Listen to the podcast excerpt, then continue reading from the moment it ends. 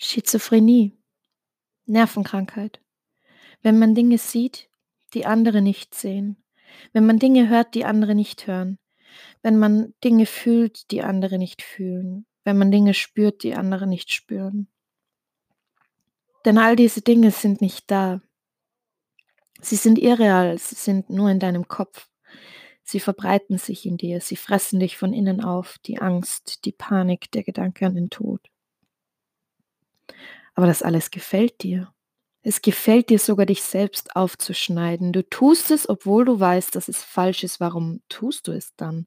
Wenn du weißt, dass es falsch ist, warum tust du dann so, als wäre es richtig? Du bist einfach dumm. Du bist abnormal und hässlich. Es ist unglaublich.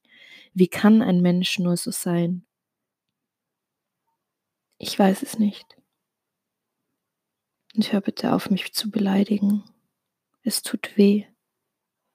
Alles tut so weh.